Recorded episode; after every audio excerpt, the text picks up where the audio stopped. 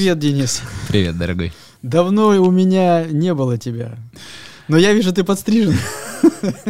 А у меня тебя. Ну что ж, давайте начнем. Э, у нас э, в гостях сегодня гость э, вот, здоровый такой весь, крупный, уверенный мужчина. Зовут его Денис Абросов. Он психотерапевт, НЛП-тренер. Ну, расскажи еще свои регалии, пожалуйста. Также сексолог, андролог, уролог и музыкант. Так, ну вот интересно, интересно.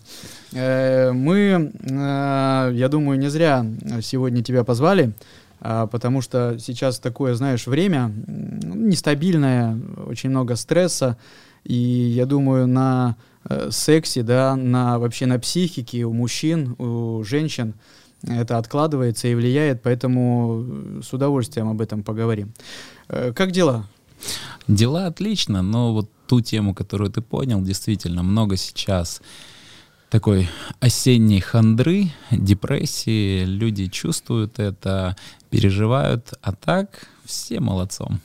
Слушай, ну скажи сразу, как ты э, борешься со стрессом, с этими переживаниями? В первую очередь музыкой. То есть для меня моя душа — это музыка. На данный момент это саксофон, это отражение моего внутреннего состояния.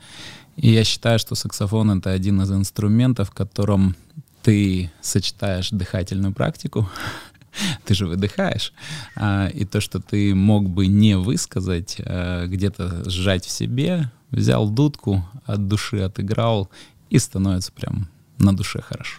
А ты имеешь в виду, выдыхаешь э, все внутреннее напряжение угу. выходит? Это вот как боксерская груша, как караоке, вокал, да? То же самое да. и саксофон. В первую очередь мы мы ищем, каким образом выпускать изнутри нас. То есть это либо мы высказываемся, либо бьем, либо дышим, либо орем, поем. То есть Некоторые выхаживают, то есть, допустим, человек чувствует, что у него напряжение, стресс, он взял, ломанулся на столбы, либо в какую-то пробежку, марафон. В качалку, в да. качалку.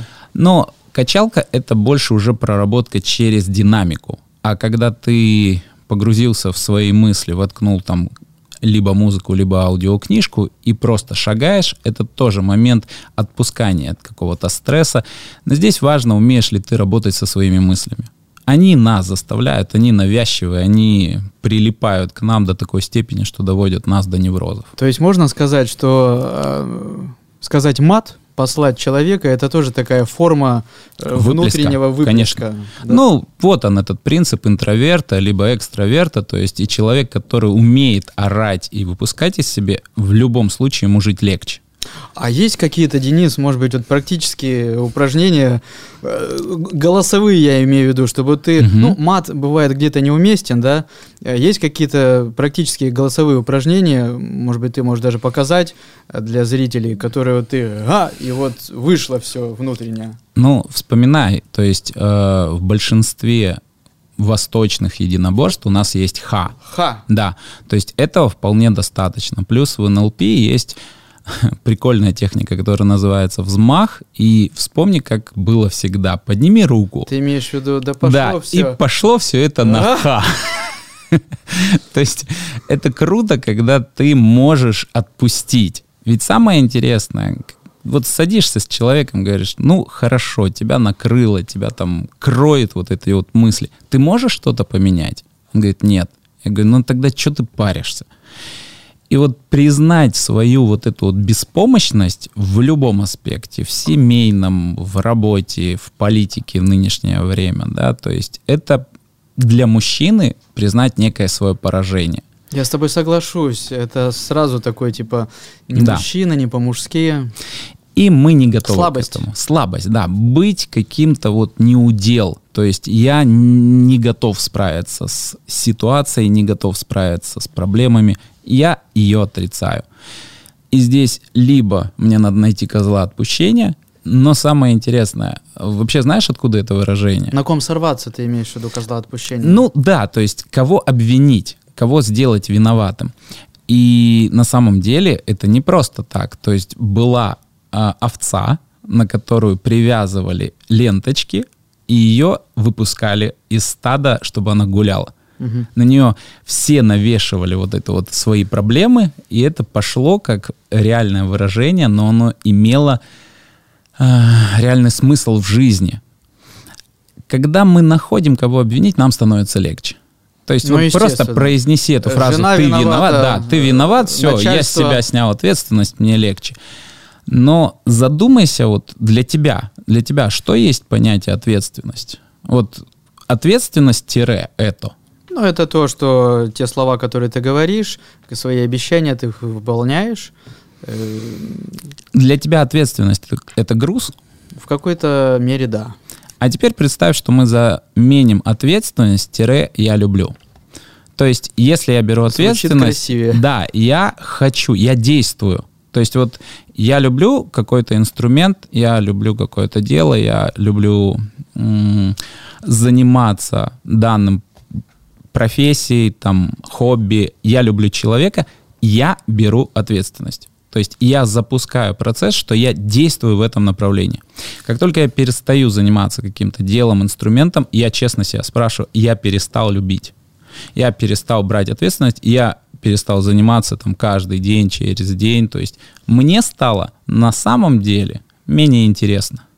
Мне не интересен человек, мне не интересна та профессия там или что.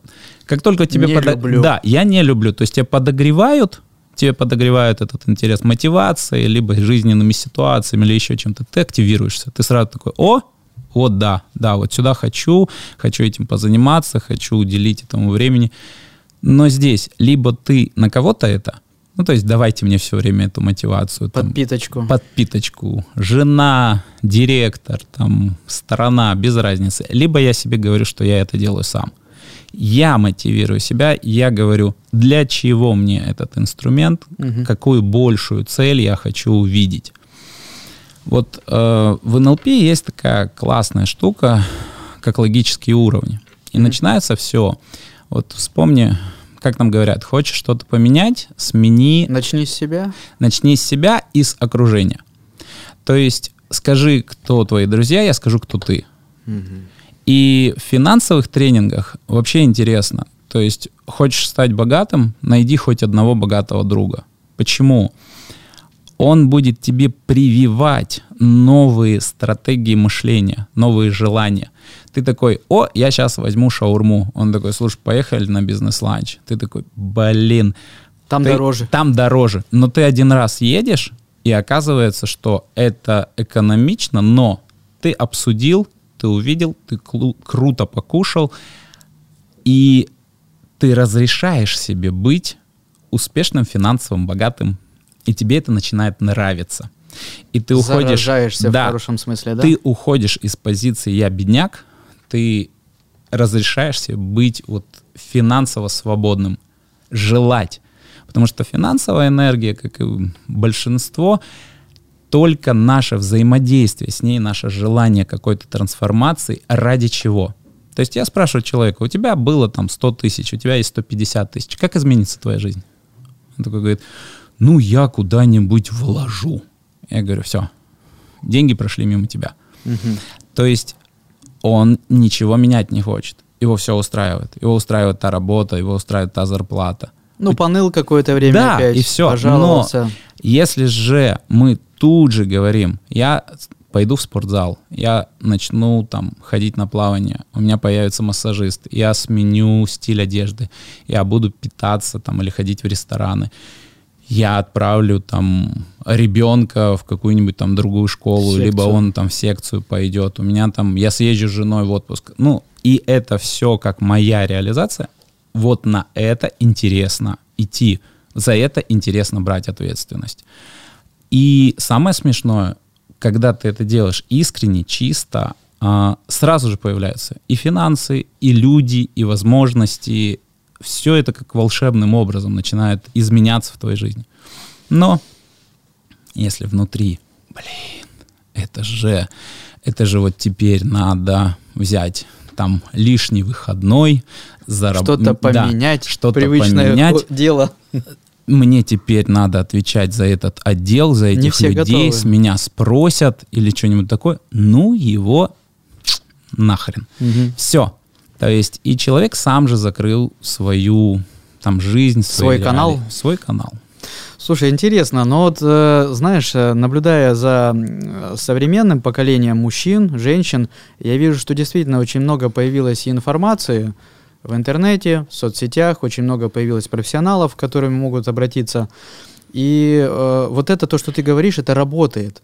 Но есть э, еще тот процент, или даже, может быть, некоторое взрослое поколение мужчин, возможно, и женщин, которые, ну, все достало, пойду напьюсь, э, высплюсь и, или что-то еще приму, и, может быть, отпустит.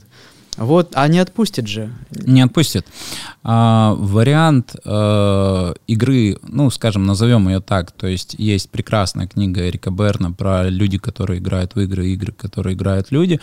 Там есть игра алкоголик. То есть это игра э, убегать, да, то есть мы псевдо расслабляемся, потому что на утро ничего не поменяется. Вечером нам стало вроде бы как легче. Мы- Заглушил. да, мы заглушили, отпустили.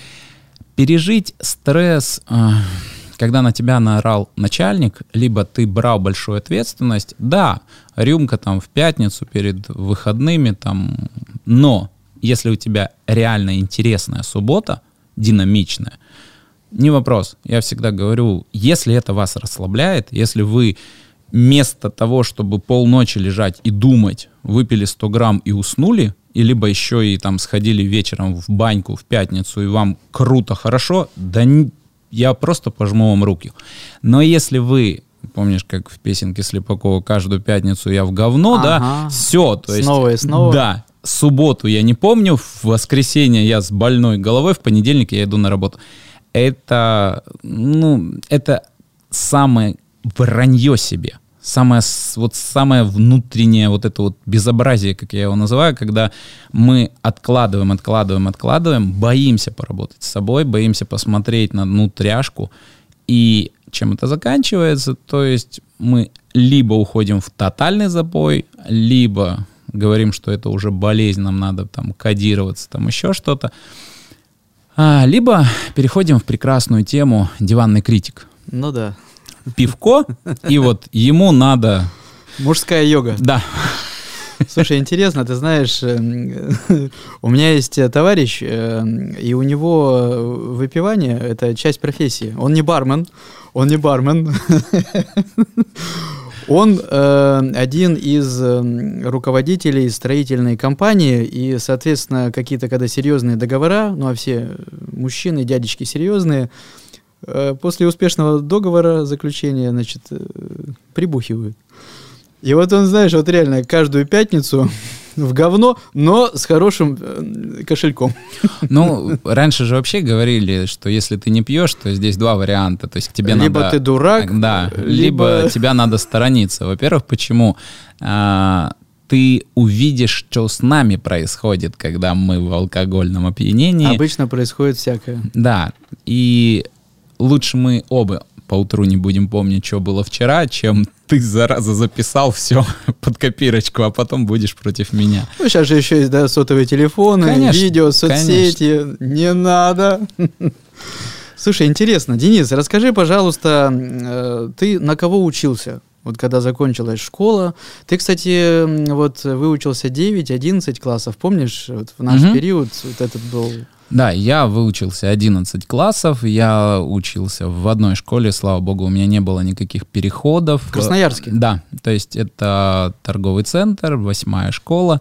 Мне повезло в плане того, что в этой школе учился мой отец. Э, Это, с одной стороны, была некая ответственность, с другой стороны... Я думал, ты скажешь, преподавал. Не, Потому что вот у меня как раз случай, когда у меня мама в школе преподавала. Ну, это другая ответственность.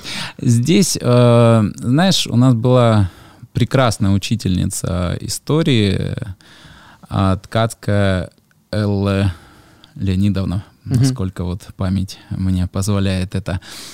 И у нее была такая интересная история, что она говорила, ребят, когда-то я читала там партию КПСС, да, то есть вы а, должны были наизусть знать, а, если там одно слово не так, мое, ваше, без разницы, это каралось. Потом был период, когда вроде бы как можно было все, но мы всегда озирались, не понимали. И сейчас, говорит, вы не представляете, насколько вам повезло, что вы имеете право говорить то, что вы хотите, иметь свое мнение, сказать свою позицию на взгляды лидеров, на стратегию там войны, либо еще что-то. И ее поражало, что у некоторых было безразличие, но она вытаскивала с нас вот это вот желание рассуждать, желание мыслить, иметь свою точку зрения. Свое мнение. Да. А, и как историк это был такой глубокий анализ, при этом возможность, ну, действительно стратегически хотя бы немножко думать с оценкой. А так как э, одна из моих бабушек по отцовской линии была преподавателем русского литературы и истории, то это был такой, знаешь, там поговорили, дома пообщались, в результате бойня за мнение, за то, что в ее время преподавалось тоже по-своему.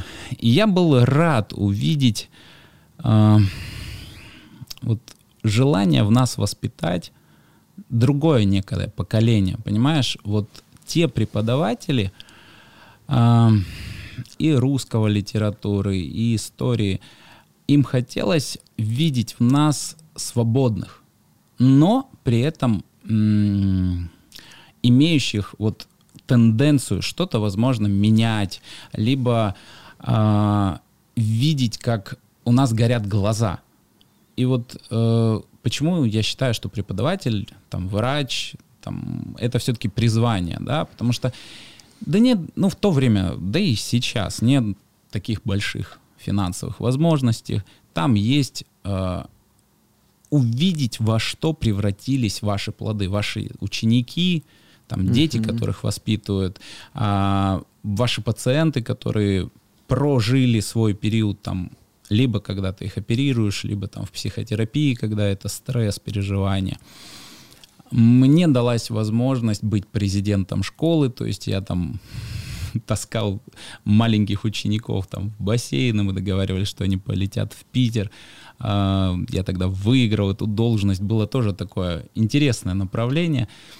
И школа, школа, она я, знаешь, меня качало, то есть у меня родители оба врачи, мама эндоскопист, э, отец хирург, то есть я видел, они работали, матушка до сих пор работает в онкоцентре, то есть я видел вот эту вот тяжесть работы, потому что... Онколог... Приходили домой. Онко... Да, знаешь, даже не то, что вот иногда говорят вот медицина, я про именно онкологию. То есть... Э, но там еще и тяжесть, наверное, психологическая, да, да, действует. Да, то есть ты понимаешь, что ты вроде как помогаешь пациенту, но насколько и иногда это просто даже паллиативная операция, она просто продлевает там на месяц, на два-три жизнь.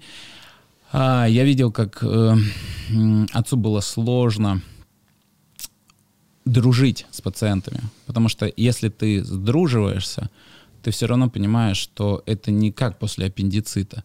Это там тройка, четверка, ему там 3-5 лет, и потом все равно будет смерть. И есть такое выражение, что у каждого хирурга есть свое кладбище. То есть это вот умудриться взять ответственность за то, что ты принимаешь решение. И я сначала там думал о том, чтобы быть юристом, я думал о том, чтобы быть музыкантом. То есть далеко от медицины, да? У меня было два периода. То есть первый я был уверен, что по всем игрушкам, детский, там где-то класса до шестого, седьмого, я был уверен, что я буду врачом. Но это больше, наверное, то, что ты наблюдал, да. чем занимаются родители. Да, родители меня рекомендуют. Это... Игры какие-то, может быть, связаны с медициной, да? В принципе, да. У меня, у меня родители меня увезли во время ординатуры сначала в Ачинск. Э, они там проходили ординатуру. Э, меня впечатляло профессия врач. Э, мне привили, что это этому стоит гордиться, что ты реализуешься с помощью этого, то есть то, чем ты будешь заниматься, будет приносить тебе внутреннее такую радость, удовольствие. А, но произошла такая трагедия, то есть, э, по сути, мой дед, э, батин отец, он погибает по врачебной ошибке, то есть там у него была телла и тромбоэмболия легочной артерии, и это, конечно, под вопросом, но некий алгоритм лечения мог бы предостеречь там... А сколько тебе было лет? Это как раз вот э, девятый класс где-то. Но это впечатлительный же возраст такой, да, да для это, подростка. Это, это скоропостижная полностью смерть. Э, ее никто вообще не ожидал. И я, наверное, вот тогда меня качнуло, что, может быть, все-таки это не медицина, что там вот совершив ошибку, ты можешь просто перевернуть жизнь людей, готов ли я взять на себя такую ответственность, потому что я хотел идти именно в хирургию. А, меня качнуло, я засомневался, я подумал, что, а может лучше вот опять, что-то другое. Да, опять же вот так юриспруденция, либо либо музыкальное направление. Слушай, ну вот ты говоришь, если о медицине, о юриспруденции, ну такие достаточно серьезные деятельности, науки и музыкальная деятельность, то есть больше творческая. Понимаешь, а, я к музыке, наверное, э, если бы это была музыка, то это было бы Беркли. То есть это было бы профессия. То есть это не то, что что вот я однозначно знаю, что это не преподавание, это не вариант э, пойти в музыкальную школу, либо сесть в симфонический оркестр. Это сто процентов джаз. Mm-hmm. И я уже в девятом, десятом классе там бредил тем, чтобы как-то оказаться там в Америке и попасть в Беркли, потому что у меня были возможность пообщаться. Mm-hmm на то время у меня уже была мечта о саксофоне, но у меня не было возможности а, купить хороший инструмент. Ну и я, по сути, я закончил скрипку, я получил там фортепианное образование. Но интересно, э, то есть к нам пришли в садик, попросили спеть, я спел, мне говорят, три три, да, все круто, но я легко определил ноты. Мне сказали, что у вас, типа, у ребенка абсолютный слух, там все Есть прекрасно. Слух. Да, да, все замечательно, но а, барабан, флейта, скрипка — ну, на выбор. Да, мама. А этот период это, наверное, только эти инструменты и были. Если спорт это карате, футбол и что там? Девочек художественная гимнастика. Горные лыжи, да, девчонки художественная гимнастика, танцы, то музыкальная школа. Да, я тогда батя такой, а чё, говорит, гитары нету, ну хотя бы уж там. А, Какой и, уже саксофон? Да, барабан был принят первый, что он точно отпадает. Флейту я сказал, что вот, вот эту дудочку я играть, я ее просто брошу. А со скрипкой как-то вот ну, реш, как говорится, решили попробовать. То есть, и, Романтик. Да, какая-то такая история, что вот скрипка, а почему бы нет? Родители были убеждены, что я очень быстро ее брошу что попиликаю, попиликаю, надоест, и это. Ну, вот это вот пиликаю было 8 лет, потому что я учился... Молодец, да. это, это период нормальный, хороший. Отличный. Долгий. Мы попали в такую группу, то есть я учился не в музыкальной школе, а вот именно в училище. То есть мы попали сразу в училище, и на нас учились студенты. То есть у меня было одно занятие, которое я вел с главным моим преподавателем, ну, скажем, а, основным, и два дополнительных занятия, когда на нас учились студенты а, Академии искусств, там, или как она тогда называлась, то есть имени Хворостовского, который сейчас, то есть вот они... Это было... А, это было круто. Почему? Знаешь, ну, я не знаю, вот для меня первые ученики, когда я первым студентом еще в ординатуре, либо там в психотерапии потом, а, курсы, там еще что-то. То есть первые ученики, ты за них вот прям трясешься. Горишь. Горишь. Тебе прям так хочется, чтобы вот ты был для них неким там авторитетом, идеалом. И мне попались такие преподаватели, от которых я просто, вот, я до сих пор их знаю. Зарядился? Да, я поддерживаю с ними до сих пор там общение, при том, что мне там уже 40. А, и мы играли далеко не школьную программу. То есть мы выби... По уровню сложности да, ты мы выбирали интересные композиции, мы играли дуэтами, мы играли... То есть вот им хотелось как бы запомниться, выпендриться, а для, для нас, для, студ... ну, для учеников, какими-то там студенты, то есть нам это было просто вот круто, что... Ну, в кайф. Да. Либо ты приходишь к вот этому преподавателю, которого все ученики достали, он там, знаешь, эту хрестоматию открыл. Играй. Там, играй. И, там, И ушел. Все. Все. И ты такой... А я же еще тот... э, Я, да... Да, да, да, да. Наверное, класса до третьего я не выучил ноты. То есть я на это забил. То есть как-то я на слух играл ты- на слух. Я, э, мне играли произведения, я говорю, э, Нина Васильевна, сыграйте, пожалуйста. Она его играла, я его быстренько запоминал. Т-т-т-т-т. Потом они как-то один раз говорят, Поняли. а давай-ка с листа новое. И тут оказалась интересная история. Но после этого мне поставили условия, либо ты все-таки все это дело учишь, либо До свидания. будут проблемы, да. И пришлось выучить ноты. Но это, наверное, простимулировало какому-то еще следующему шагу роста.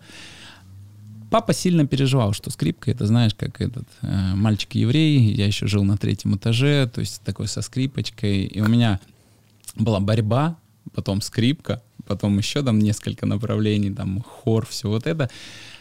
И в школе появляется рок-группа.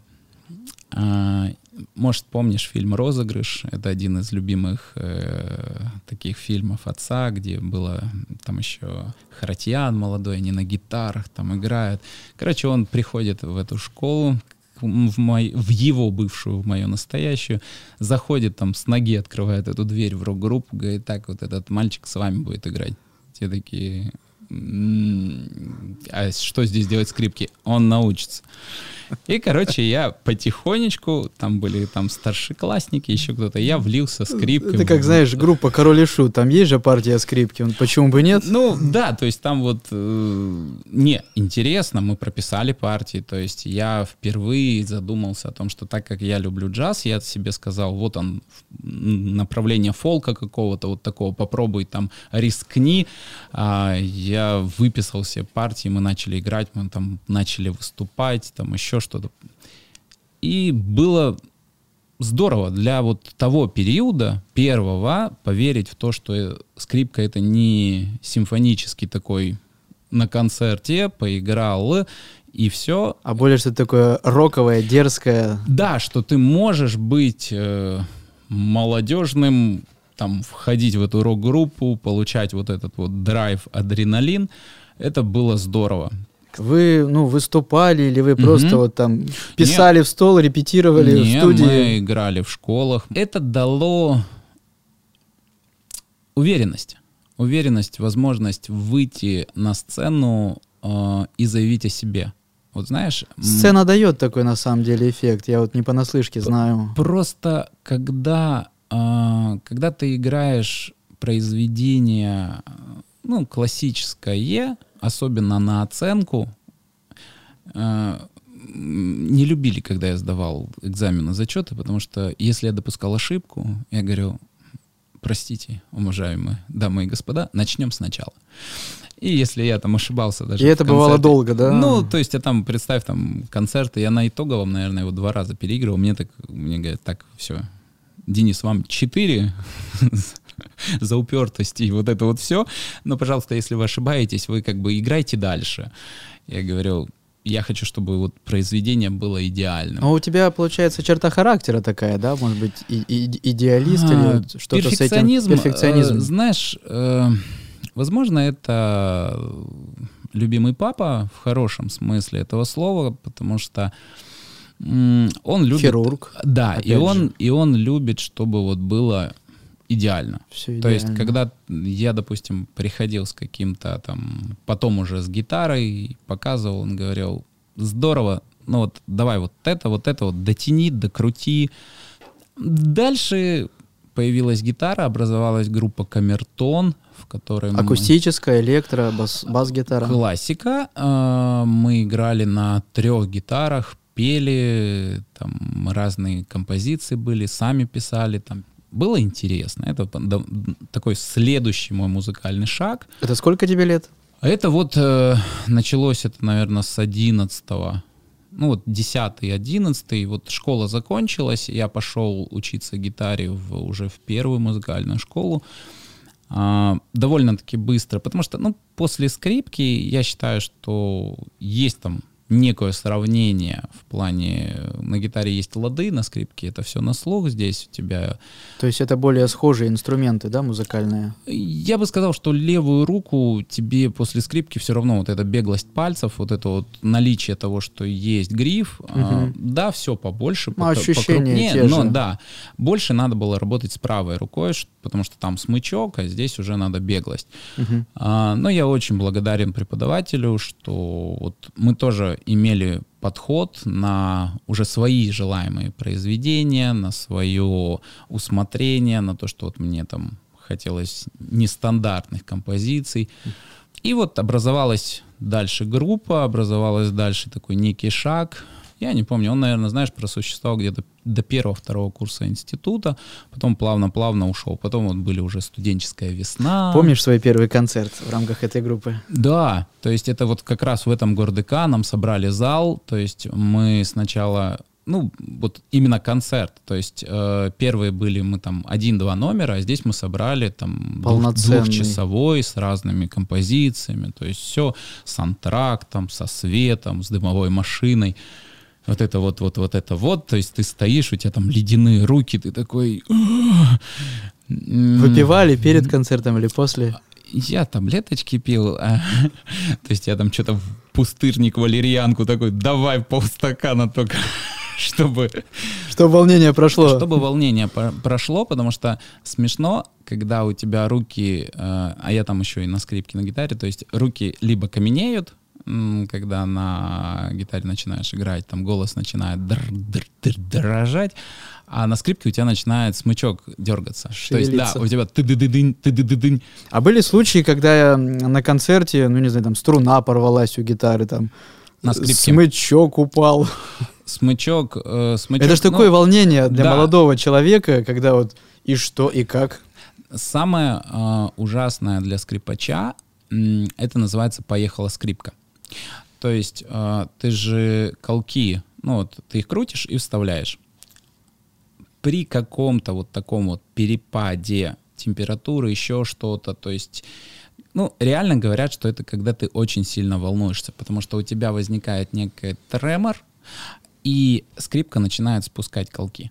Угу. И ты играешь, она, Горячая расстра... она расстраивается, да? да, то есть там, возможно, от тебя там парит, и все смеют, ну как, есть такая, знаешь, присказка, если скрипка поехала, откажись. Ну, то есть вот если ты идешь даже на конкурс, ты начинаешь играть, и на конечной репетиции скрипка начала спускать, она тебя подведет. Ну, то есть она тебя предупреждает, что не выступай. А, я, понимаешь, то есть если взять физику, ну можно же вытащить колок, там, той же канифолию, там, подмазать, она сто процентов не будет спускать. Но вот столько было случаев, когда ты потом начинаешь играть, у тебя просто одна струна, пиу, и все. А ты машин, ну, во время игры ты собьешься. Mm-hmm. Собьешься, потеряешь весь этот настрой, вот эту вот всю если на электрогитаре там тебя струна рванет, она рванет. Ну, то есть ты там либо поменяешь инструмент, либо там еще что-то. Там нету, там, ну, жестко колки, все машинки, все. А тут вот эта вот штука. И у меня вот тогда э, на одном выступлении мы приехали как раз, и у меня просто раз, и я такой, здрасте, это вообще что такое? То есть я подтягиваю и понимаю, и один в один. Я начинаю выступать, у меня соло, и я тяну, и у меня просто колок щелкивает. И ты, понимаешь, ты стоишь, ну, хорошо, там я переориентировался, быстро на другую струну перешел, доиграл, но я понимаю, что внутри у меня оборвалось все. Ну, то есть, когда вот ты прямо... Весь запал. Он, ну, это вот примерно как ты едешь на машине, а у него там стуканул двигатель. То есть, это ты прям набираешь обороты, ты уверен, что ты сейчас рванешь, стартанешь на светофоре, а у тебя все, все опускается в мгновение. Но, знаешь, без неудач, вот без разочарования, я считаю, что не будет опыта, не будет, опыта, не будет побед, яркости побед. Ага. Вот, что когда... победа оказывается так дорога. Да, то есть и вот так крута. Умение запнуться и встать и ощутить, что ты преодолел в хорошем смысле, особенно вот в, дет, ну как в юношеском больше возрасте, это залог будущего лидера. То есть это залог, что какие бы неудачи, либо сомнения, либо вот эти вот преграды, которые тебя ждут, ты готов с ними столкнуться, ты готов пойти на преодоление, но желаемый результат. А вот сейчас же очень много таких э, практик используют для воспитания детей. Да, вот, ну, мы все вот здесь семейные сидим, э, у всех есть дети, и э, так как много очень появилось информации, э, на мой взгляд, у родителей появились и крайности. Да. То есть кто-то с детей прям пылинки сдувает и залюбливает, а кто-то так по-спартански воспитывает. Вот э, с позиции уже вот э, психологии, воспитания детей родителями, какую рекомендацию ты дашь? Смотри, Выгодский, ну, великий для меня точно уж э, психотерапевт, врач, психиатр. Э, я убежден вот в его конкретной фразе, что до пяти лет формируется вся личность. Э, я на... Не зависит, это мальчик растет или девочка? Без разницы. И, к сожалению, сейчас уже даже, ну, то есть вот раньше садик, он играл в меньшей степени значения, сейчас дети более включаются во всю вот эту вот информативную часть. Сейчас к школе ты уже читать, писать должен. И два языка знать иностранных. И материться. А, следовательно, требования к ребенку возрастают, и даже тот же садик, ответственность на тот садик, на то, что происходит в садике, выросла. В Японии, вот я на пятом курсе, я уехал в Японию по обмену знаниями от мединститута, там до пяти лет ребенка холят и лелеют. Вот он, э, мы сидим с профессором, подходит его внук, берет стакан соком, выливает ему на голову он его, он, ну ты представляешь, что бы у нас было. То ну, есть да. там по жопе бы точно прилетело. А здесь э, он без слов, он там, он на него не орет, он ничего, он разворачивается и говорит, окей, Микки, что будем с этим делать? Микки улыбается, дедушка улыбается, он говорит, теперь мы идем, ты моешь, там, мы вместе стираем мою одежду, ты моешь мне голову, там. Приносишь тряпку, ну, и мы да, вытираем. То есть, и мы как бы решаем ту ситуацию, которую ты совершил. Ну, то есть Но... больше не с позиции негатива, ах да. ты засранец, а с да, позиции, да, да, да, как да. нам решить эту проблему. Как нам решить этот вопрос. И его там и в попку целуют, и он там все хороший, но в пять лет ребенка отдают уже в обучение, и родители его видят только в выходные. Все.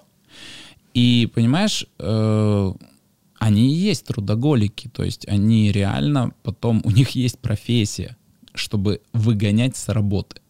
mm То есть отдельно профессия, где человек выгоняет с работы, потому что люди засиживаются, люди меняют свою жизнь на вот эту вот карьерность. И ты сам... не считаешь, что это очень жесткий переход, когда да. холят, лелеют, и тут бац. И тут потом вот это вот. И такая жесть сваливается. Но я четко могу сказать, что воспитание мальчика и девочки принципиально должно отличаться. А, если девочки а, стоит вот приучить ее к тому, чтобы она получала все в виде подарков, либо в виде радости. Иначе, если девочка понимает, что все нужно заслужить, особенно деньгами, давай поймем, кого мы вырастим. Угу, угу. Мы вырастим, ну, в жесткой что форме. за деньги можно все. Э, И главное проявление любви — это деньги. И если, э, ну, взять такое психотипирование в плане того, что родители больше, от, менее эмоциональны, более строгие, более структурны, э, то они как раз привьют то, что потом, если с тобой, ну, ты влюбляешься в такую женщину, она становится твоей женой, единственное, что ее реально радует, и она считает, что доказательством любви будет финансовая составляющая. Твой кошелек, да?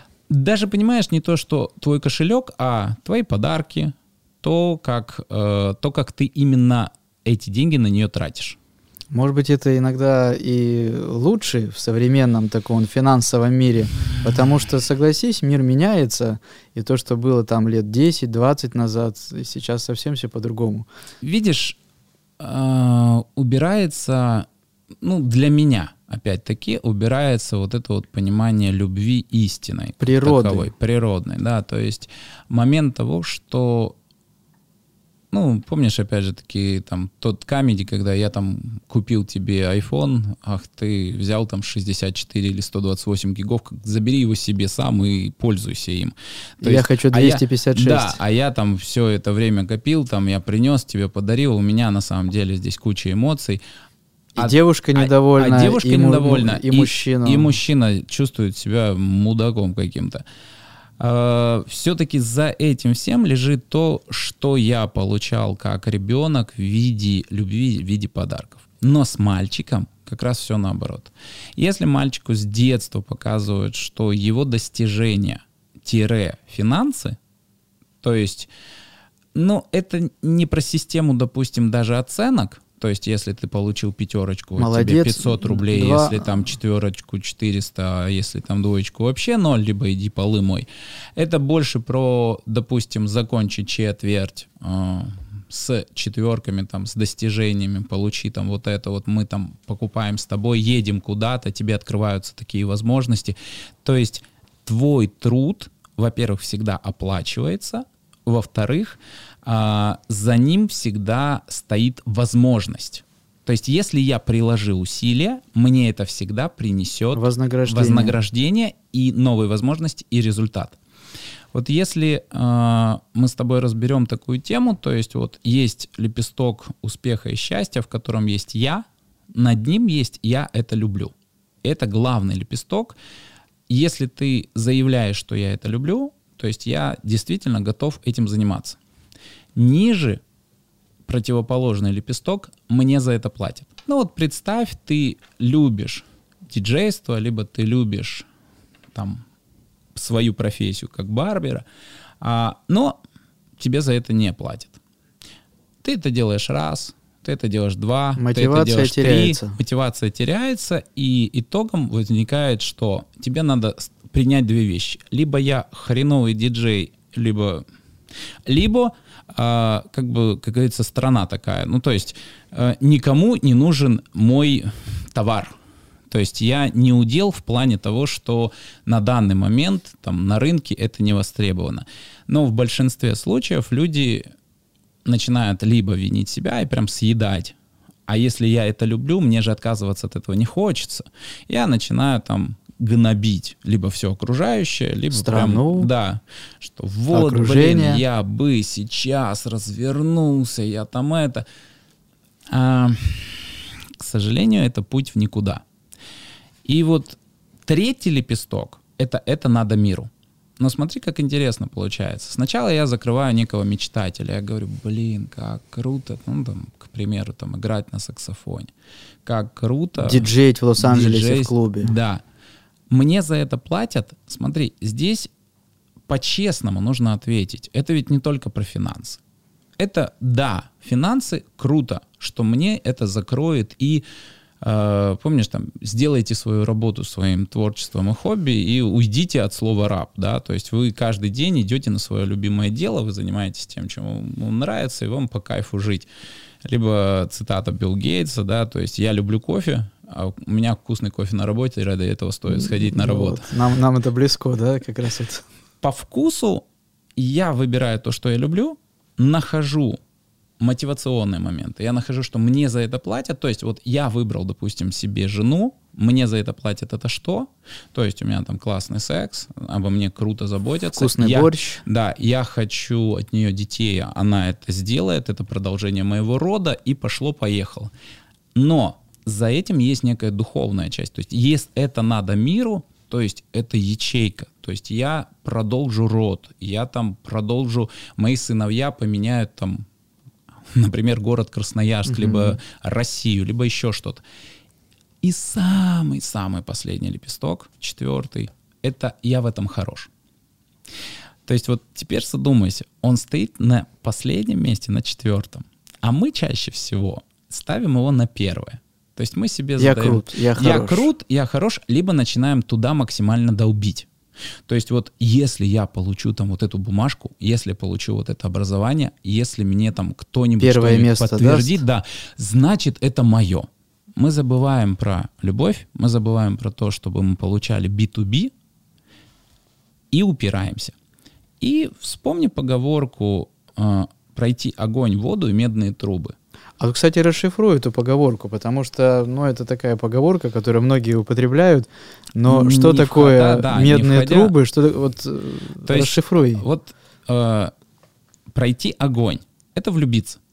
То Это есть загореться. Это когда Испытание я- любовью. Да, то есть э, это прям вот либо я готов в огонь и в полымя, да, то есть я пройду огонь, я прямо вот загорюсь этим, я готов отказаться от каких-то вещей, от каких-то приоритетов только ради. Второе — это пройти воду, остыть.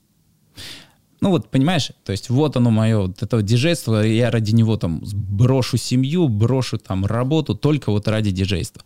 Потом однозначно в жизни происходит момент, когда тебя от этого Не прет, отворачивают. отворачивает. Не прет. Тебе кто-то говорит, да какой ты нахрен диджей, слушай, оставь свои амбиции там в, в гараже ради себя, поиграй и успокойся. И самое хреновое, когда это говорят наши близкие, потому что это нас пробивает. Но это очень сильно да, Да. ранит. А, но если ты это выдерживаешь, ты проходишь стадию отторжения. Ты проходишь то, что у тебя рождаются истинные ценности. То есть ты как бы снимаешь некие розовые очки вот того огня. Мне действительно это нравится, Да. мне нравится музыка, мне нравится Я, и так я далее. при этом чувствую там внутреннее кайф. удовлетворение. И третье — это медные трубы. Медные трубы — это слава. Понимаешь, очень многие К славе, люди- наверное, стоит и приписать и деньги, Конечно, получаемые от конечно. славы. И очень многие люди, как только возвышаются, то есть появляется там некая гордыня, перестают заниматься, остаются, ну, то есть вот я типа достиг. Мы знаем с тобой кучу музыкантов, которые, написав э, шлягер, все, они тут же выгори- выгорают. То есть после этого нету новых альбомов, после этого нету новых песен, после этого просто они сливаются. Слушай, ну и поведение, да, и вот и общение там, Конечно, с оно близкими, с кем раньше сильно общались, меняется, бывает очень сильно. И далеко не в лучшую сторону.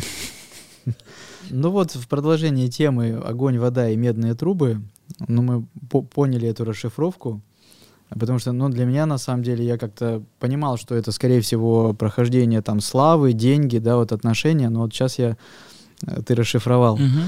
А, а вот э, интересно, кстати, опять возвращаясь вот уже к тебе, э, к тому парню, который после школы вот, начал выступать в рамках этой группы.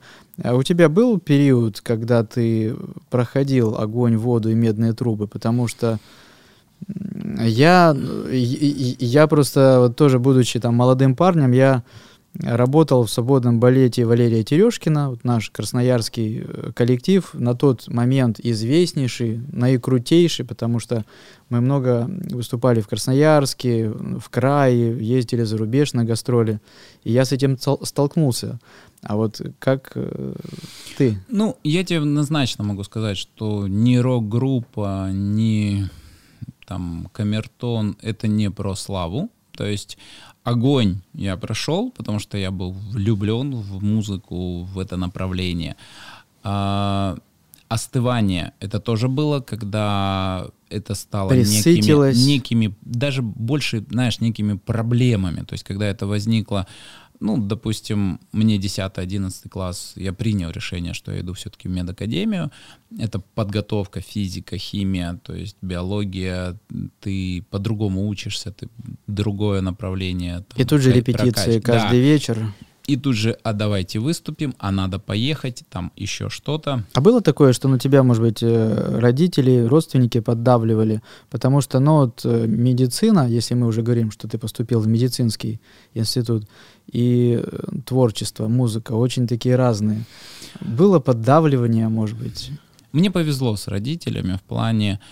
а, они сами много работали, то есть они были заняты, и вот какого-то давления а, даже в сторону медицины, вот прям там ты обязан, ты должен, ты там продолжишь династию, там еще что-то, этого не было. А, было хочешь, иди смотри. Пробуй, есть, попробуй. Да, да, то есть я ходил в операционную, просто понаблюдать, посмотреть, с чем я столкнусь. Вот возвращаясь к вот этому моменту про ответственность, я прямо просил тогда у отца, что своди меня. То есть вот покажи мне ну, Суть нутро. вот вот. Да, вот это вот нутро. И знаешь, ну есть же такая тенденция, что многие хирурги мнят себя богами. Ну то есть вот от них как будто бы зависит, Зависит жизнь, все. зависит все. И я тебе могу сказать однозначно, что в хирургии у меня был базовый страх — это выйти и сказать, что все, Человек умер. да, А, что я не справился. И я благодарен судьбе, Богу, Вселенной, родителям, что я получил это образование, я прошел этот урок, а, как вот хирург, с моей точки зрения, это скорость мышления и четкая уверенность в своих действиях. Почему? Как только ты засомневался, либо закровит пациент, либо ну, все закончится еще хуже. То есть там э, вот этому сомнению, а давай подумаем о слове, слово сомние, это ты погружаешься в некий сон. То есть Теряешь ты и время. не туда, и не туда. То есть ты начинаешь буксовать. Мгм. А, И здесь вот опять мы возвращаемся к слову ответственность, то есть ты принимаешь решение и ты берешь на себя ответственность, ты входишь в этот процесс. Что происходит в это время внутри тебя, если есть вот эти качели, они тебя съедят. Они однозначно тебя съедят. И это помогло мне научиться верить в себя, верить в свои силы, верить э, в то, чем я занимаюсь, насколько это типа мой путь. А, Эта внутренняя выдержка, она приобретается или вот либо есть, либо нету?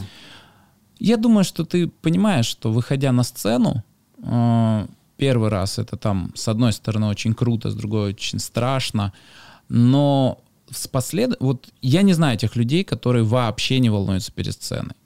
И я считаю, что это нормально, потому что если тебе нет волнения, значит тебе стало наплевать. То есть в хорошем смысле легкое вот это вот волнение, внутренний огонь, внутренний драйв, он необходим. То же самое я словил, заходя в операционную. Особенно, когда ты, допустим, дежуришь и на неотложке. То есть ты понимаешь, что ты, ну, как бы вот ты идешь в приемник, а там ножевое, пулевое, там еще что-то. То есть ты, ну, вот, тебе это сейчас прилетит. И у меня было в 20-й, когда в 20-й мы работали в сосудистой хирургии, то есть вот э, мы все сделали, что было возможно. Мы перешли даже сначала на непрямой массаж сердца, потом сделали прямой массаж сердца, ну потом ну, остановка, все. Хотя, понимаешь, вся операция, по сути, уже закончилась. То есть вот на моменте выхода, то есть мы оперировали там ногу, все сделали, и потом происходит остановка. И вот я выхожу, а, я себя словил на таком моменте. Четко. Я его запомнил на всю оставшуюся жизнь. И я был уверен, что я сделал все.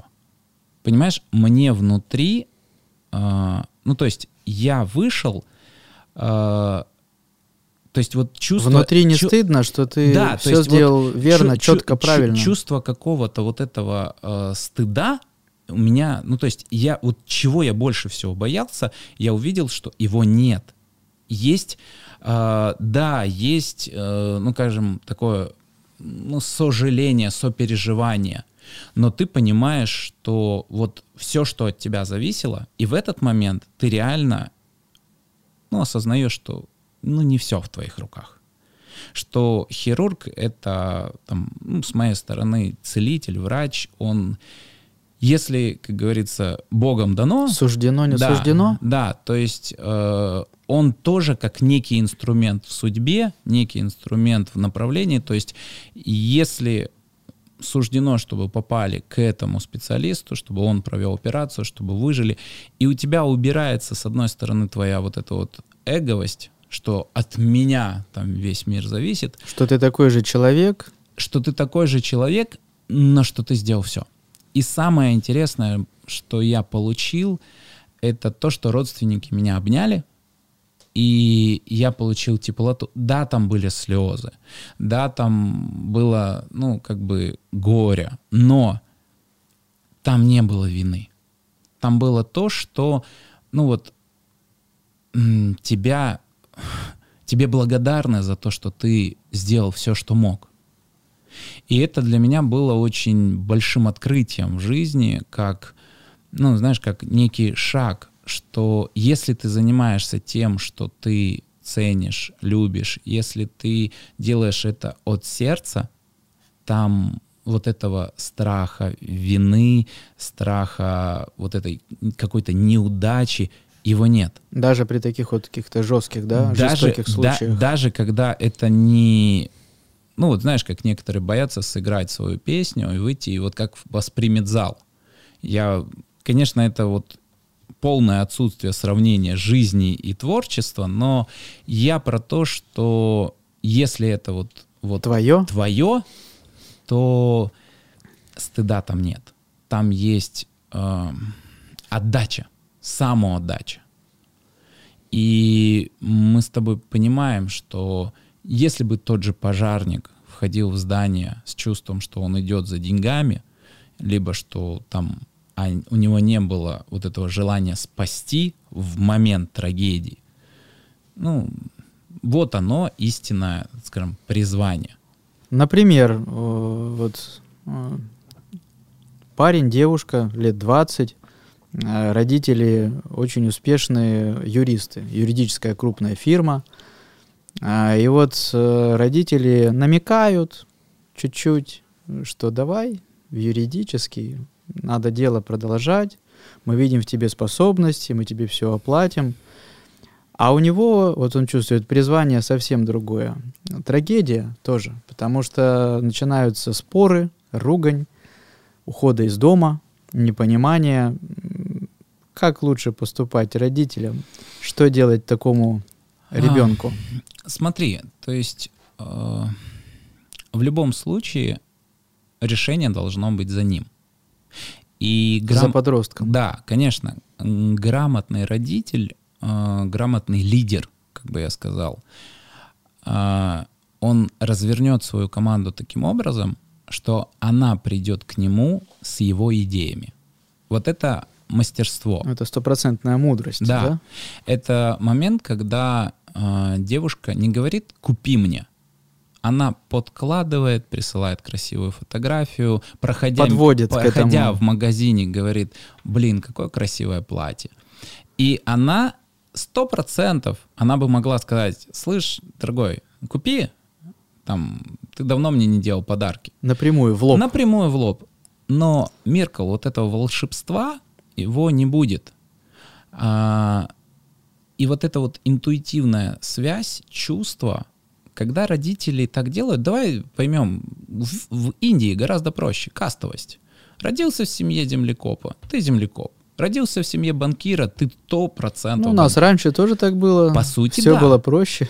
И, ну, давай воспримем позицию отца. Ну, да? вот батя я, я, я жесткий, уже... авторитарный, а мать, ну, она податливая.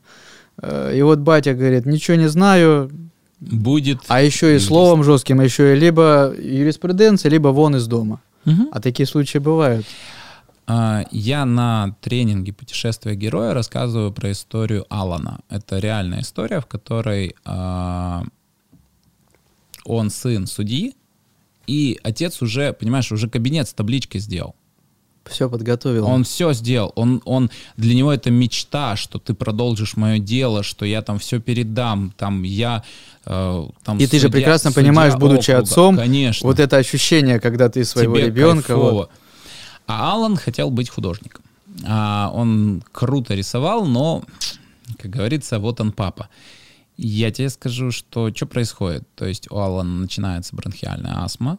Психосоматически. Конечно. И заканчивается все тем, что ему приходится поменять климат. Ему приходится уехать с этого штата, ему приходится отсоединиться от родителя, начать рисовать. И самое смешное, что он готов когда вот он, ну, раскрылся, он там даже занялся в меньшей степени юриспруденцией, потому что он получил образование, он стал там каким-то хорошим адвокатом, э, при этом брал только те дела, которые ему нравились, но он продал там картину за бешеные деньги и потом сказал, пап, вот ты мне говорил, что круче, чем там судья вот этой суммы, я не, там, не тем более художеством я точно не заработаю. Но, видишь, это прямо штыки, это прям спор, это уйти на конфликт в основном с родителями. А... Вот тот пример про Алана, который ты привел, это же, наверное, ну, маленький процент там на миллион-миллион процентов. По психосоматике, к сожалению, нет. То ага. есть, если ты начинаешь заниматься тем, что тебя скручивает, тебя это сломает в любом случае. То есть чем м, тяжелее профессия, чем она больше вынуждена.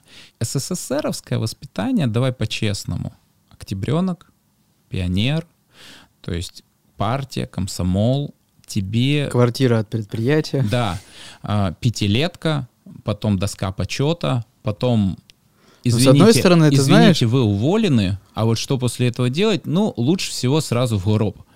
То есть э, либо в профилакторий, э, на некоторое если время. Хорошая если компания. хорошая компания, да. Но тебе четко подпихивали классные план действий, план действий, и с одной стороны да. ты счастлив, у тебя плюс-минус все расписано. Да, то есть зачем думать? Но шаг лево, шаг вправо, как говорится, начинаешь свою деятельность, тебя выгоняют с пионеров, тебя выгоняют с партии, с комсомола. Раньше еще и сажали, Кон... по-моему, да, да? То есть это... да. А, но теперь давай поймем, что это воспитало в наших там родителях, прародителях э, вот эту вот структурную властную штуку. Потом это все исчезает. И ты должен нести некую ответственность за свой выбор, за выбор профессии, за ответственность за здоровье, потому что на самом деле в то время медицина по профилактическим всем вот этим штукам, то есть э, на заводах реально там были всегда и профилактории, путевки. путевки, врачи, которые смотрели, потому что, ну, за сотрудников надо было бы потом, вот как за рубежом платить, но здесь бы за тебя никто не платил, но медицина, так как она была бесплатной, в любом случае потом обслуживала бы тебя. Угу.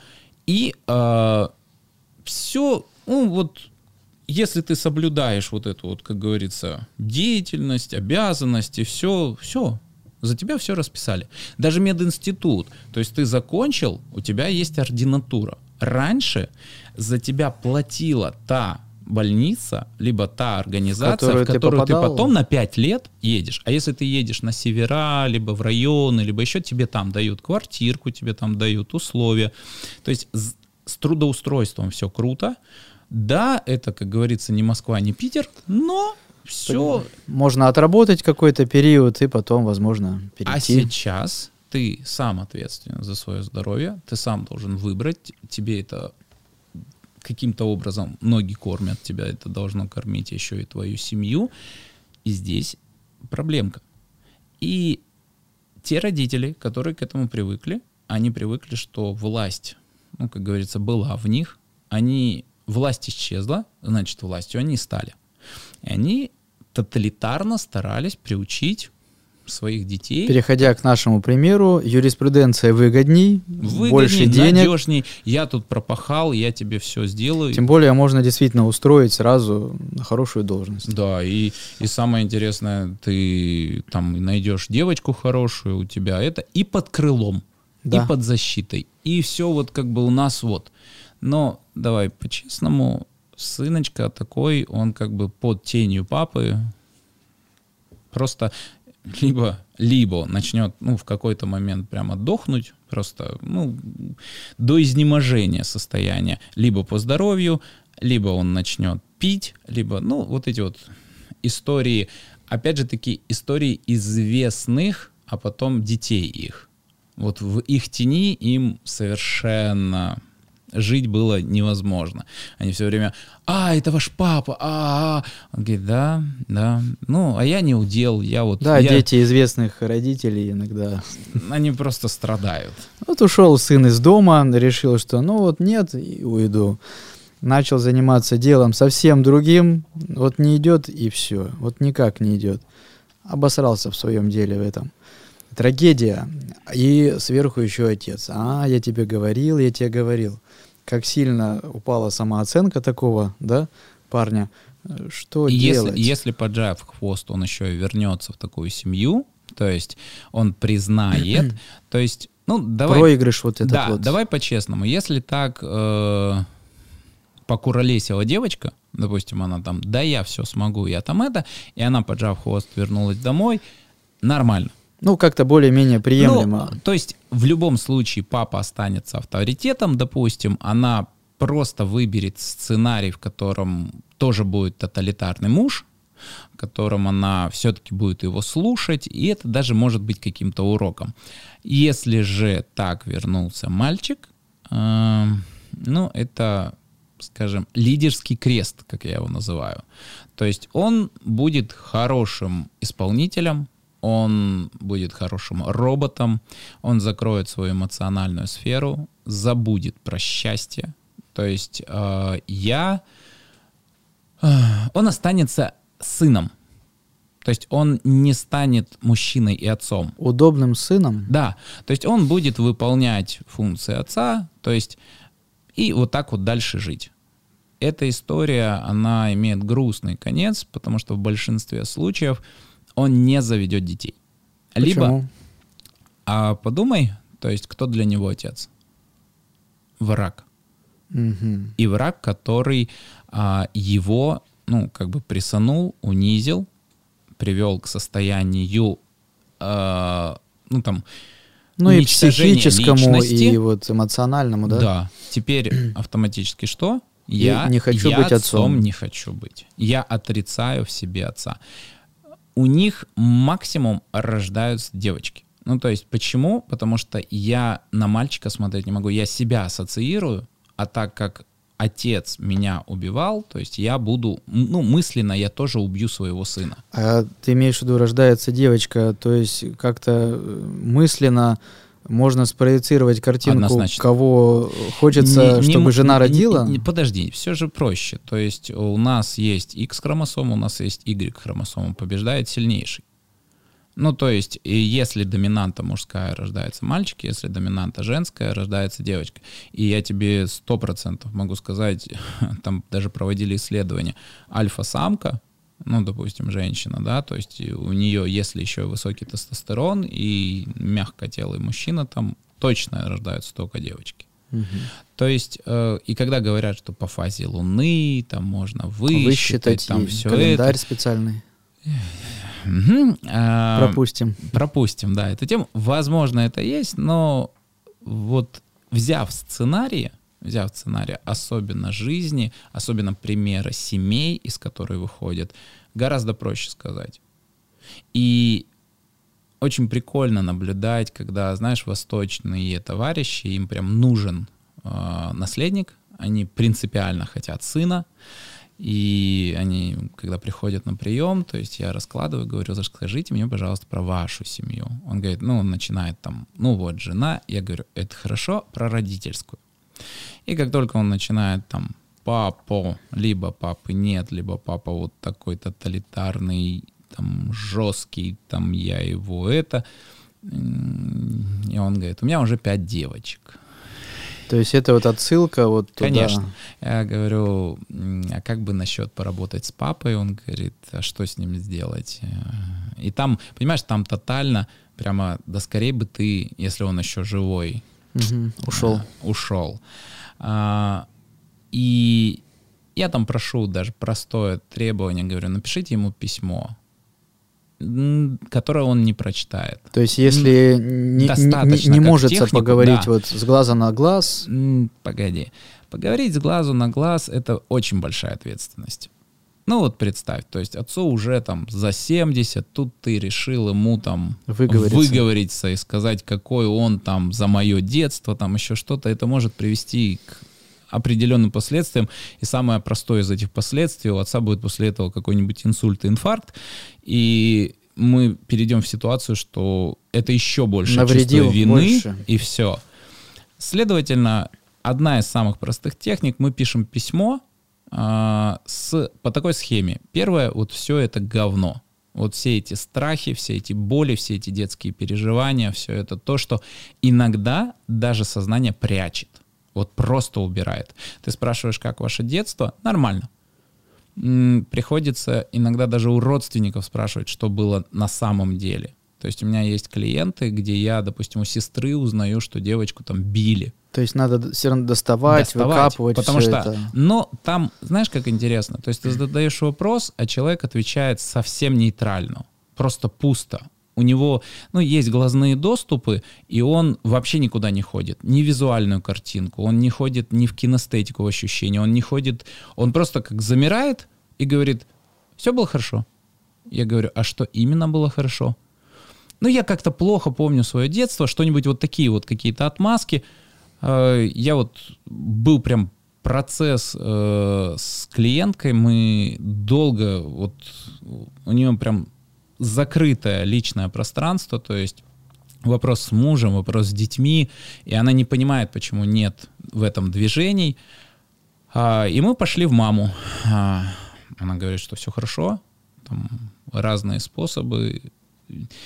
Я захожу только в гипнотической уже терапии, я захожу, говорю, давайте посмотрим, а там тотальный страх, и вот так вот всю сковало во время сессии, я понимаю, что сейчас будет либо эпилептический припадок, либо, ну, прям судороги. Мы плавно выходим, а я говорю, слушай, у тебя есть сестра? Она говорит, да. Я говорю, дай мне ее телефон. Она говорит, зачем? Я говорю, мне надо. Ну, то есть ты уже не к первому специалисту обращаешься, у тебя уже есть там опыт определенный. Опыт, и далеко, к сожалению, без успеха.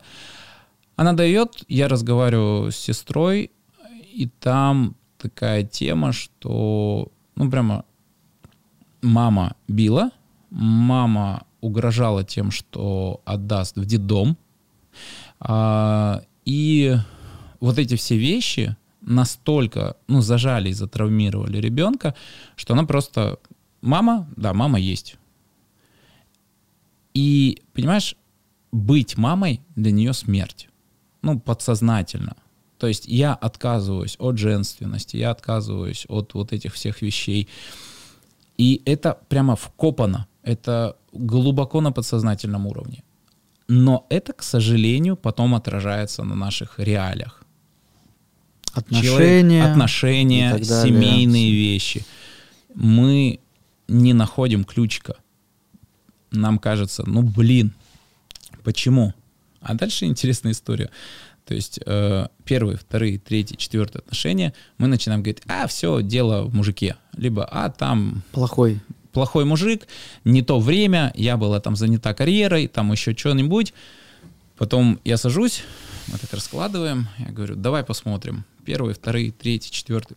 Я говорю, не видишь, что под копирку? Только имена Она, разные, цвет да, волос. Имена, имена разные, ну там даже тип мужчин примерно один и тот же. Говорю, это же папа. И чё? Я говорю, ну тебя это не настораживает? И конец один и тот же. Она говорит, и чё? Я говорю, а где первый сценарий? Она говорит, что, вот, вот, вот там, вот в этом, вот, вот это вот. вот. Да, я говорю, да, представляешь? И посмотреть на свою жизнь как на спектакль, вот это дорогого стоит. Когда ты видишь первый спектакль, на который ты сходил, в котором ты принял участие. Помнишь э, книжку, фильм, спектакль «Похорони меня за плинтусом». Угу. Все, если это было в вашей жизни, но оно прямо, оно зацепится, оно будет иметь отражение, к сожалению. И круто, когда я задаю человеку такой вопрос, если бы твоя жизнь была книгой. Как бы ты ее написал? Что за название? Какой жанр? И мы берем и делаем такую технику в виде линии жизни. Я задаю вопрос, во сколько лет ты хочешь откинуться? Он такой, ой, боже, это же страшно, это вообще говорить там о смерти. Я говорю, что страшно-то? Страшно, когда я тебе сейчас наговорю, что ты будешь овощем лежать, там, в уточку ходить под себя. Вот это, говорю, страшно. А мы сейчас с тобой можем порисовать, и порисовать как некий твой фильм, как твое желание. Он такой, ну, тогда вот, тогда вот, вот 73. Я говорю, а как насчет 83? а вдруг деменция, а вдруг еще что-нибудь, а вдруг... Я говорю, родной, я все понять не могу. У тебя карты, ты сейчас можешь, у тебя кисточка, ты, ты режиссер, художник, да? ты режиссер. И он такой, знаешь, фу, ну тогда 103. Я говорю, ну это мне уже больше нравится. Говорю, от чего? Ой, чего, чего, чего? Я говорю, ну давай от оргазма. Вот ты, говорю, взял, круто кончил и просто уснул. Ну, либо мгновенно, там, без боли сердца остановилось. Там. Он такой, а она же напугается. Я говорю, хорошо. Заботливый мужчина. Заботливый мужчина. Я говорю, ну давай тогда вот в баньку сходил, пришел, такой чистый, хорош, в чистый четверг. На ночь, говорю, помолился и уснул. И не проснулся. Он говорит, вполне. Я говорю, а где? Он говорит, о, блин, в частном, ну, там, домике, там, на берегу, там это. И понесло. В хорошем смысле. И Раскрылся. Он, и, да, и он умудрился себя увидеть в 103 года. Я говорю, а теперь, родной, давай-ка возьмем эту линию жизни, возьмем, в прошлое уже мы не ходим, от здесь и сейчас, вот тебе сороковник, и по три годочка, по три годочка. Почему по три? Есть волшебная формула. Это так же, как, знаешь, есть формула 11 минут и есть формула 33%. Если ты хочешь увеличить деньги, ну что-либо, 33% мозг воспринимает как, ну типа, а что, нормально вообще, я даже не заметил. Он это воспринимает без изменений, без нарушения экологии. То есть увеличил, и все круто. Поделили по три года и назвали главы. То есть ты берешь и говоришь, вот она моя книга, жанр авантюрные приключения, называется там «Путь героя», взял, запустил жанр, запустил момент того, что тебе хочется ее прочитать, поехали главы. Но это, наверное, такой элемент программирования, да, с своей жизни. Конечно, но это и свой ответственность. Мир это же очень крутая ответственность, когда ты скажешь, первая глава называется вот так, и я за три года сделаю вот это. И приколюха в чем? Работает. То есть улучшить Вселенная всегда улучшит. А вот взять первый момент, вот вспомни самое вот для меня противное. Вот представь, ты там, ну, образно, все лето зарабатывал. Подходишь там, образно, там, к отцу, к брату, а, и говоришь, я сейчас хочу тебе сделать подарок. Вот у меня появилась возможность. А он говорит, ничего не хочу. И ты такой, у тебя прямо агрессия такая, ну тебе хочется, блин, я вот сейчас, я там пахал, я там это, хочу, вот, хочу тебя обрадовать. А он говорит, э, иди на.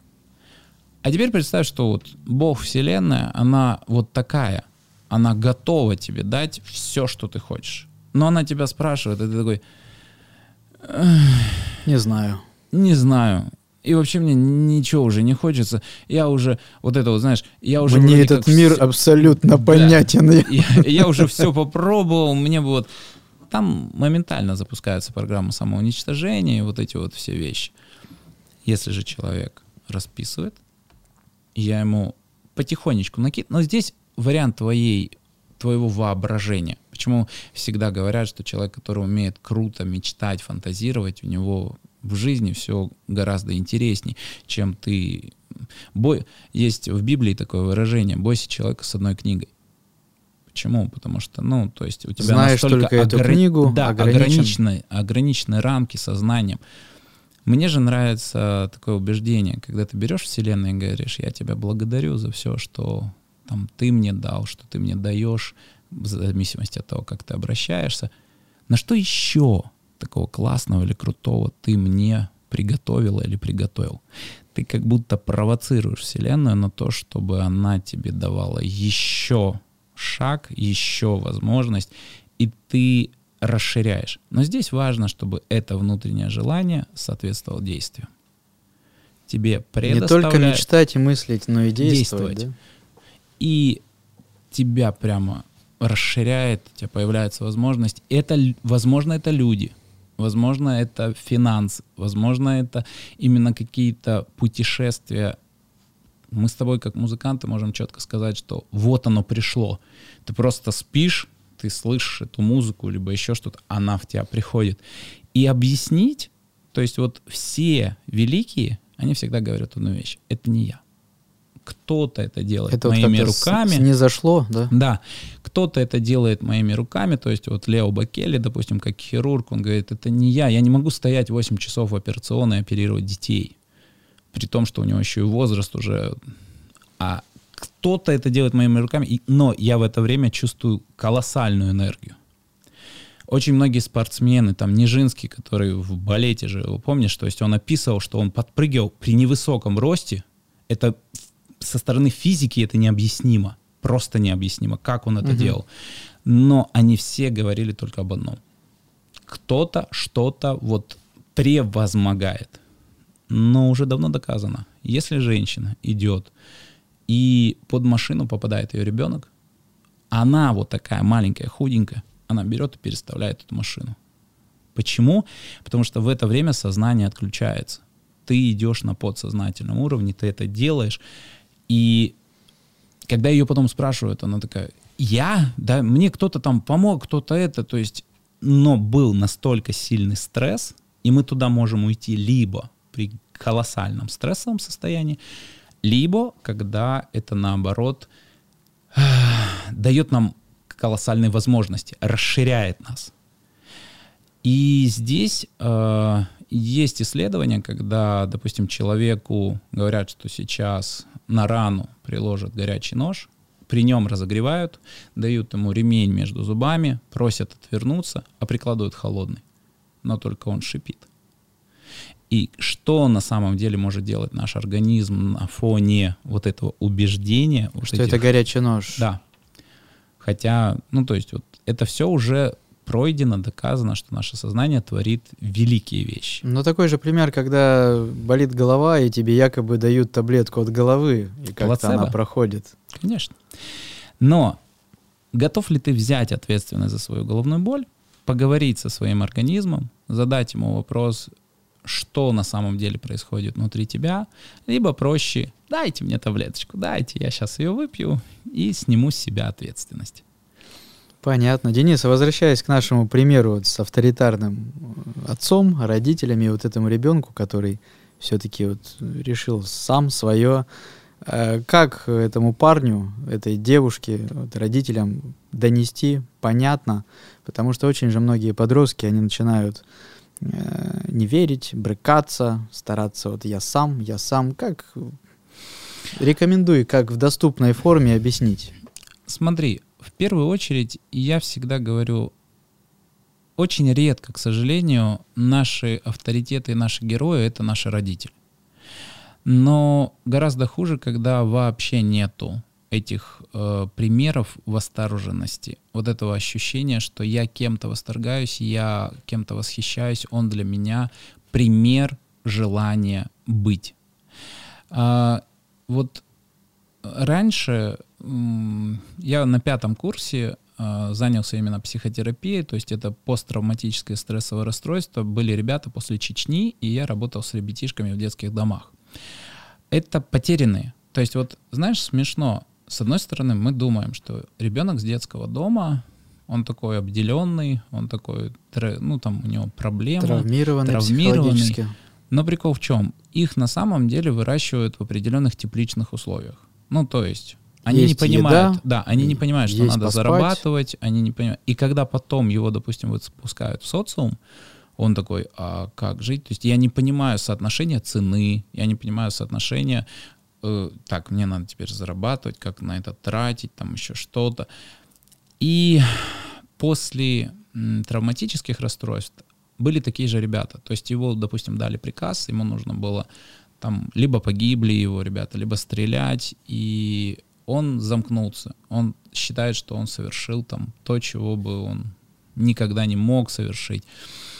У них нету целей, у них нету каких-то либо желаний, и мы начинали с того, кем на самом деле он хотел быть. После этого мы подбирали героев, которые чего-то достигли в жизни. Это могут быть известные люди, это могут быть там известные люди именно в этой специальности, в этой профессии, и задача была загореться. То есть, чтобы у То него дать появилось... человеку да. вот этот вот искру вот эту, да? Да, потому что, ну, давай по-честному, что такое вера? Вот уберем с тобой конфессии, уберем с тобой, э, ну, скажем, церков. Вот для угу. меня есть понятие как бы Бог, есть понятие вера, есть понятие религия с конфессиями, там, церковь. То есть, э, как только ты понимаешь, что ты не один, что есть что-то, нечто большее. Какая-то сила, к которой да, ты хочешь стремиться, да? Которая тебя в первую очередь на самом деле любит и поддерживает. Угу. У тебя уходит очень большое количество страхов.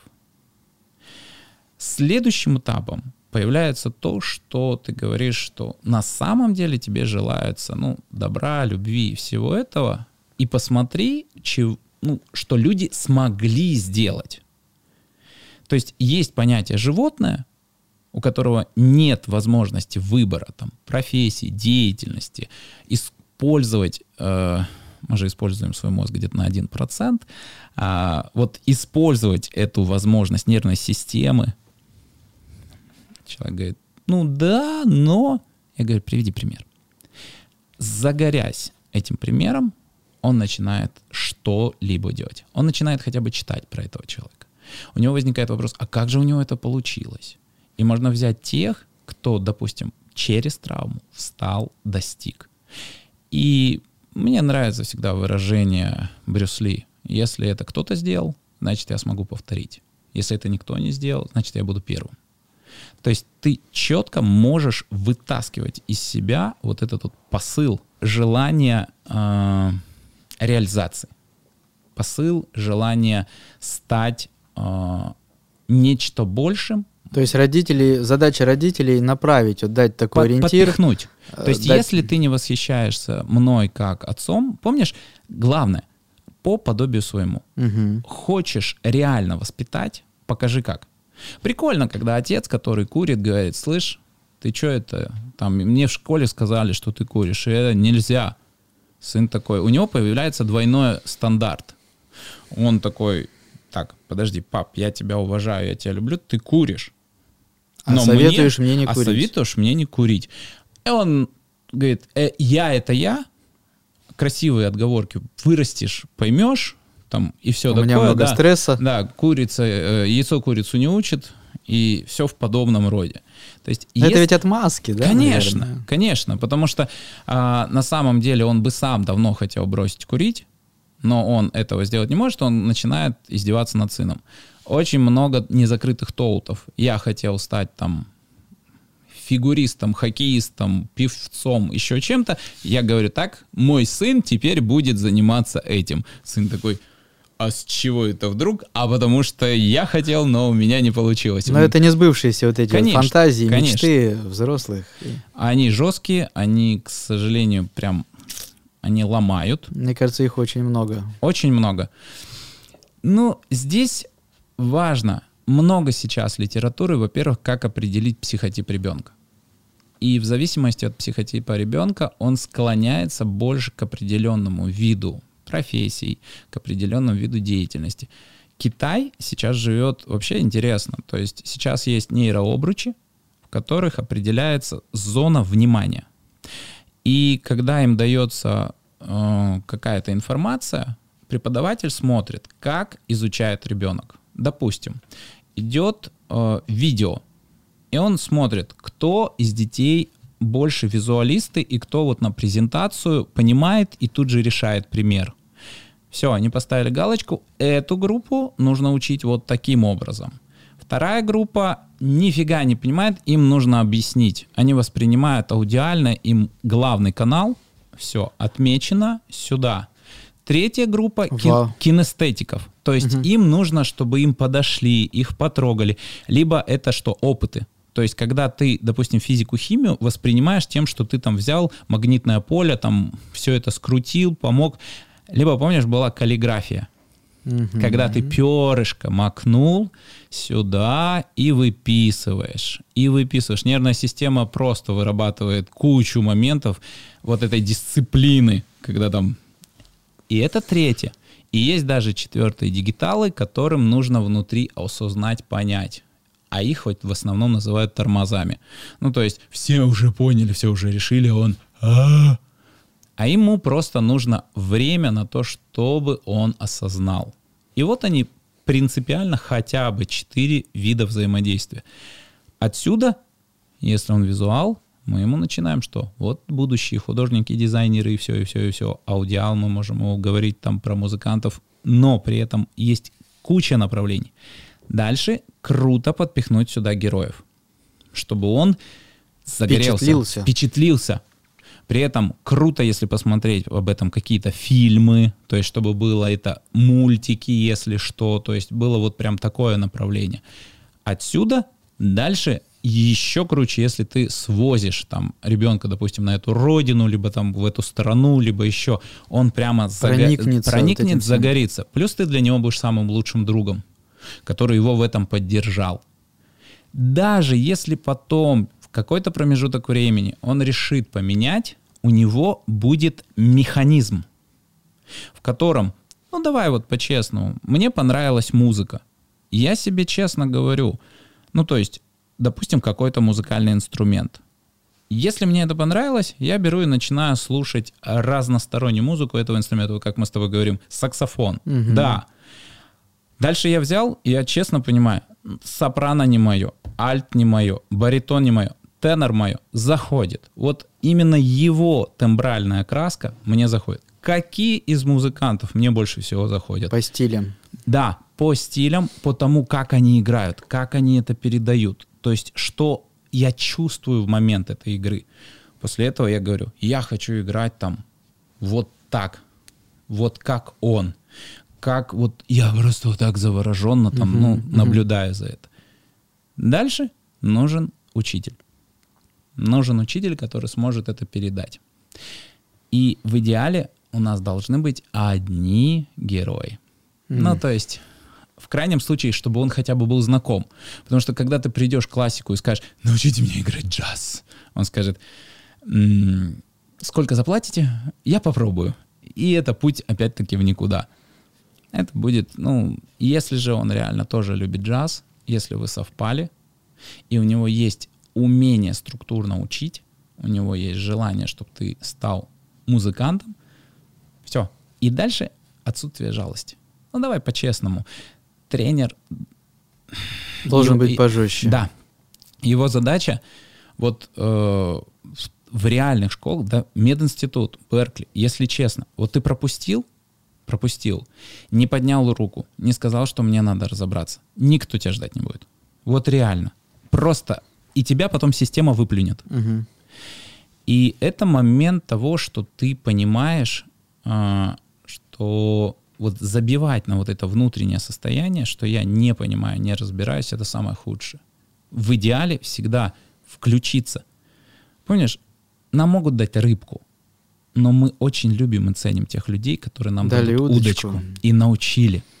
И приучили нас к чему? Первое, тем, что мы кайфуем от самой рыбалки. Но мы реально поймаем рыбку. То есть у нас есть и результат, и удовольствие от того, что мы испытали в момент того, когда мы рыбачим. Ну, ты сказал, что есть э, современные инструменты, когда можно еще в юности, в молодости, да, вот детей э, направить такой, по верному пути, но есть и взрослые люди, да, вот мы, которые мы сами до сих пор не можем определиться, а для чего мы, а куда мы. Может быть, что-то ты рекомендуешь конкретно, что почитать, что посмотреть, куда сходить, как определиться? Давай возьми- возьмем, что каждый человек — это система.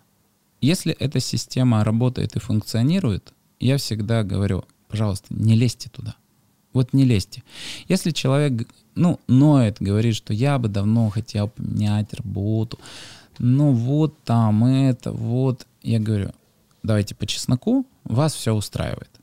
Вас Потому что если бы работа. хотел, то давно если бы бы уже ты хотел, поменял. ты бы, ну, либо пришел с запросом, либо пришел к директору, либо там пытался открыть свой бизнес. То есть можно сказать, что если тебя накрыло конкретно, да, то теперь уходи, То есть- переходи на что-то новое. в этом А если терпимо, то, наверное, типа твое.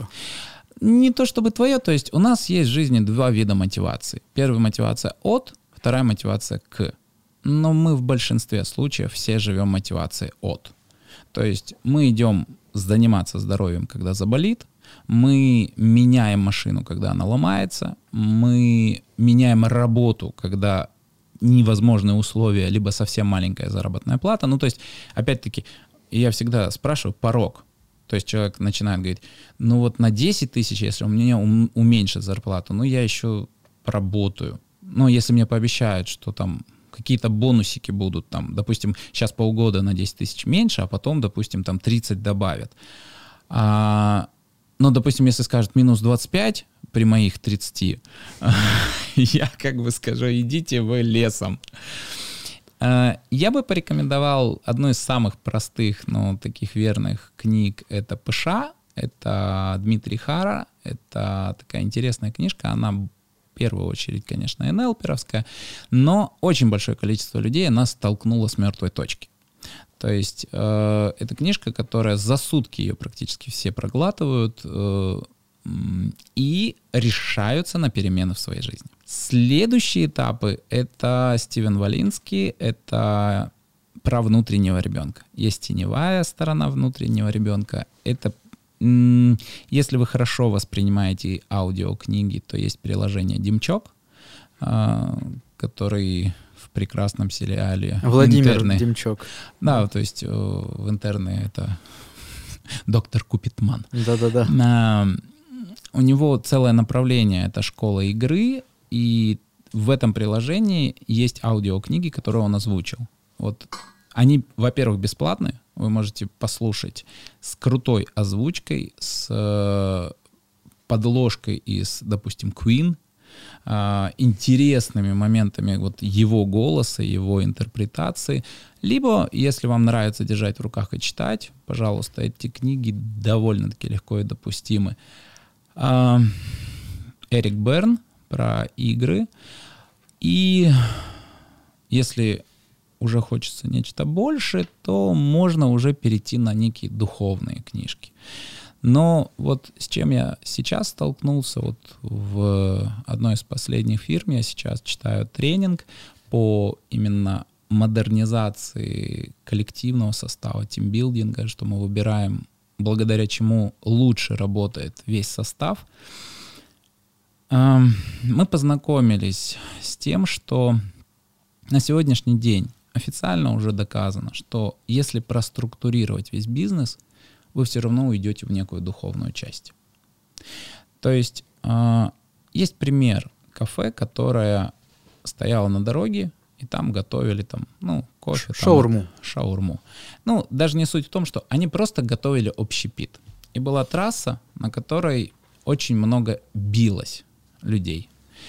И в определенный момент они... Э, в чем суть? Там была длинная дорога, на которой нужно долго ехать.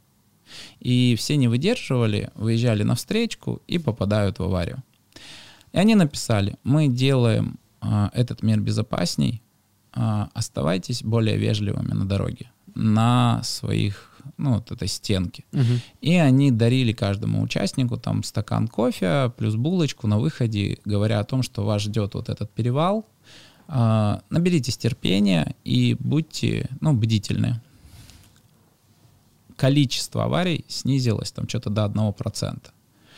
А, потому что люди ну вот они чаще Более всего перекусывали, этому, да? они, они стали реально понимать, что ну, да, я сейчас там 40 минут потеряю вот в этой вот пробке, но они пили кофе, ели вкусную булочку и объясняли себе, что они сохраняют жизнь.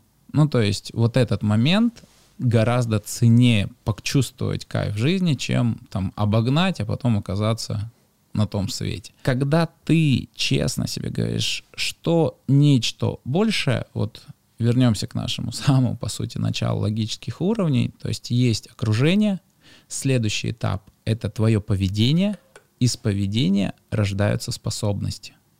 За способностями рождаются ценности твои.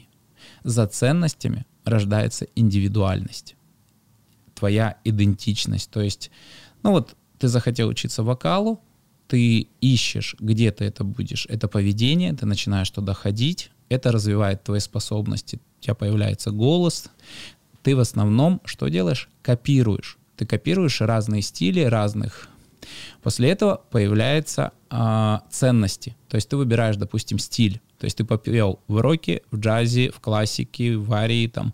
Потом решил, да, мне нравится, мой голос хорошо звучит там в джазе. После этого, только после этого рождается твоя индивидуальность. То есть у тебя рождается свой голос, потому что ты пропел кучу джазовых классиков, песен, еще что-то. И за индивидуальностью рождается миссия. То есть ты понимаешь... Это уже ради, твой путь, да? Да, ради чего ты... То есть э, ты говоришь о том, что слушая мою песню, допустим, человек там, вместо того, чтобы повешаться, решает жить дальше. Либо наоборот, у него а, такое веселое, крутое событие, и он ставит эту песню, и он еще больше наполняется энергией там, и всем этим. И верхушка второго треугольника, она как песочные часы, это как изменится моя жизнь, как изменится мое близкое окружение, как изменится моя там работа, район, город, страна, планета, вселенная. И можно заходить снизу вверх, а можно попробовать пойти сверху вниз чем бы я занялся, чтобы изменить этот мир? Спрашиваешь ты себя. И вот подходя вот так, понимаешь, если ты каждый день себе говоришь, что я, ну, своей деятельностью я меняю мир, а она может быть даже самой простой, ты просто делаешь булочки. Не будет вот этого качель, понимаешь, когда я, а то ли я делаю, тем ли путем я иду. Если ты проработал себя через логические уровни, у тебя есть четкая уверенность. Я там, где я хочу быть, я делаю то, что я хочу, и внутри появляется кайф. Мудро. Благо. Денис, э, спасибо тебе большое. По крайней мере, сегодня для себя я открыл тебя как мудрого, безусловно, интересного профессионала, э, человека, который просто несложно э, доносит э, некую истину, Э, я рекомендую обязательно посмотреть этот подкаст вам. Я напоминаю, что сегодня э, в гостях у нас был Денис Абросов. Спасибо тебе большое. Благодарю, дорогой. Э, смотрите, кто еще не подписался на наш канал, обязательно подписывайся. У нас в процессе будут многие интересные гости. Но сегодня, Денис, я хочу тебе сказать философию нашего подкаста. Ты мужчина, который смог. Спасибо тебе большое. Благодарю. Денис,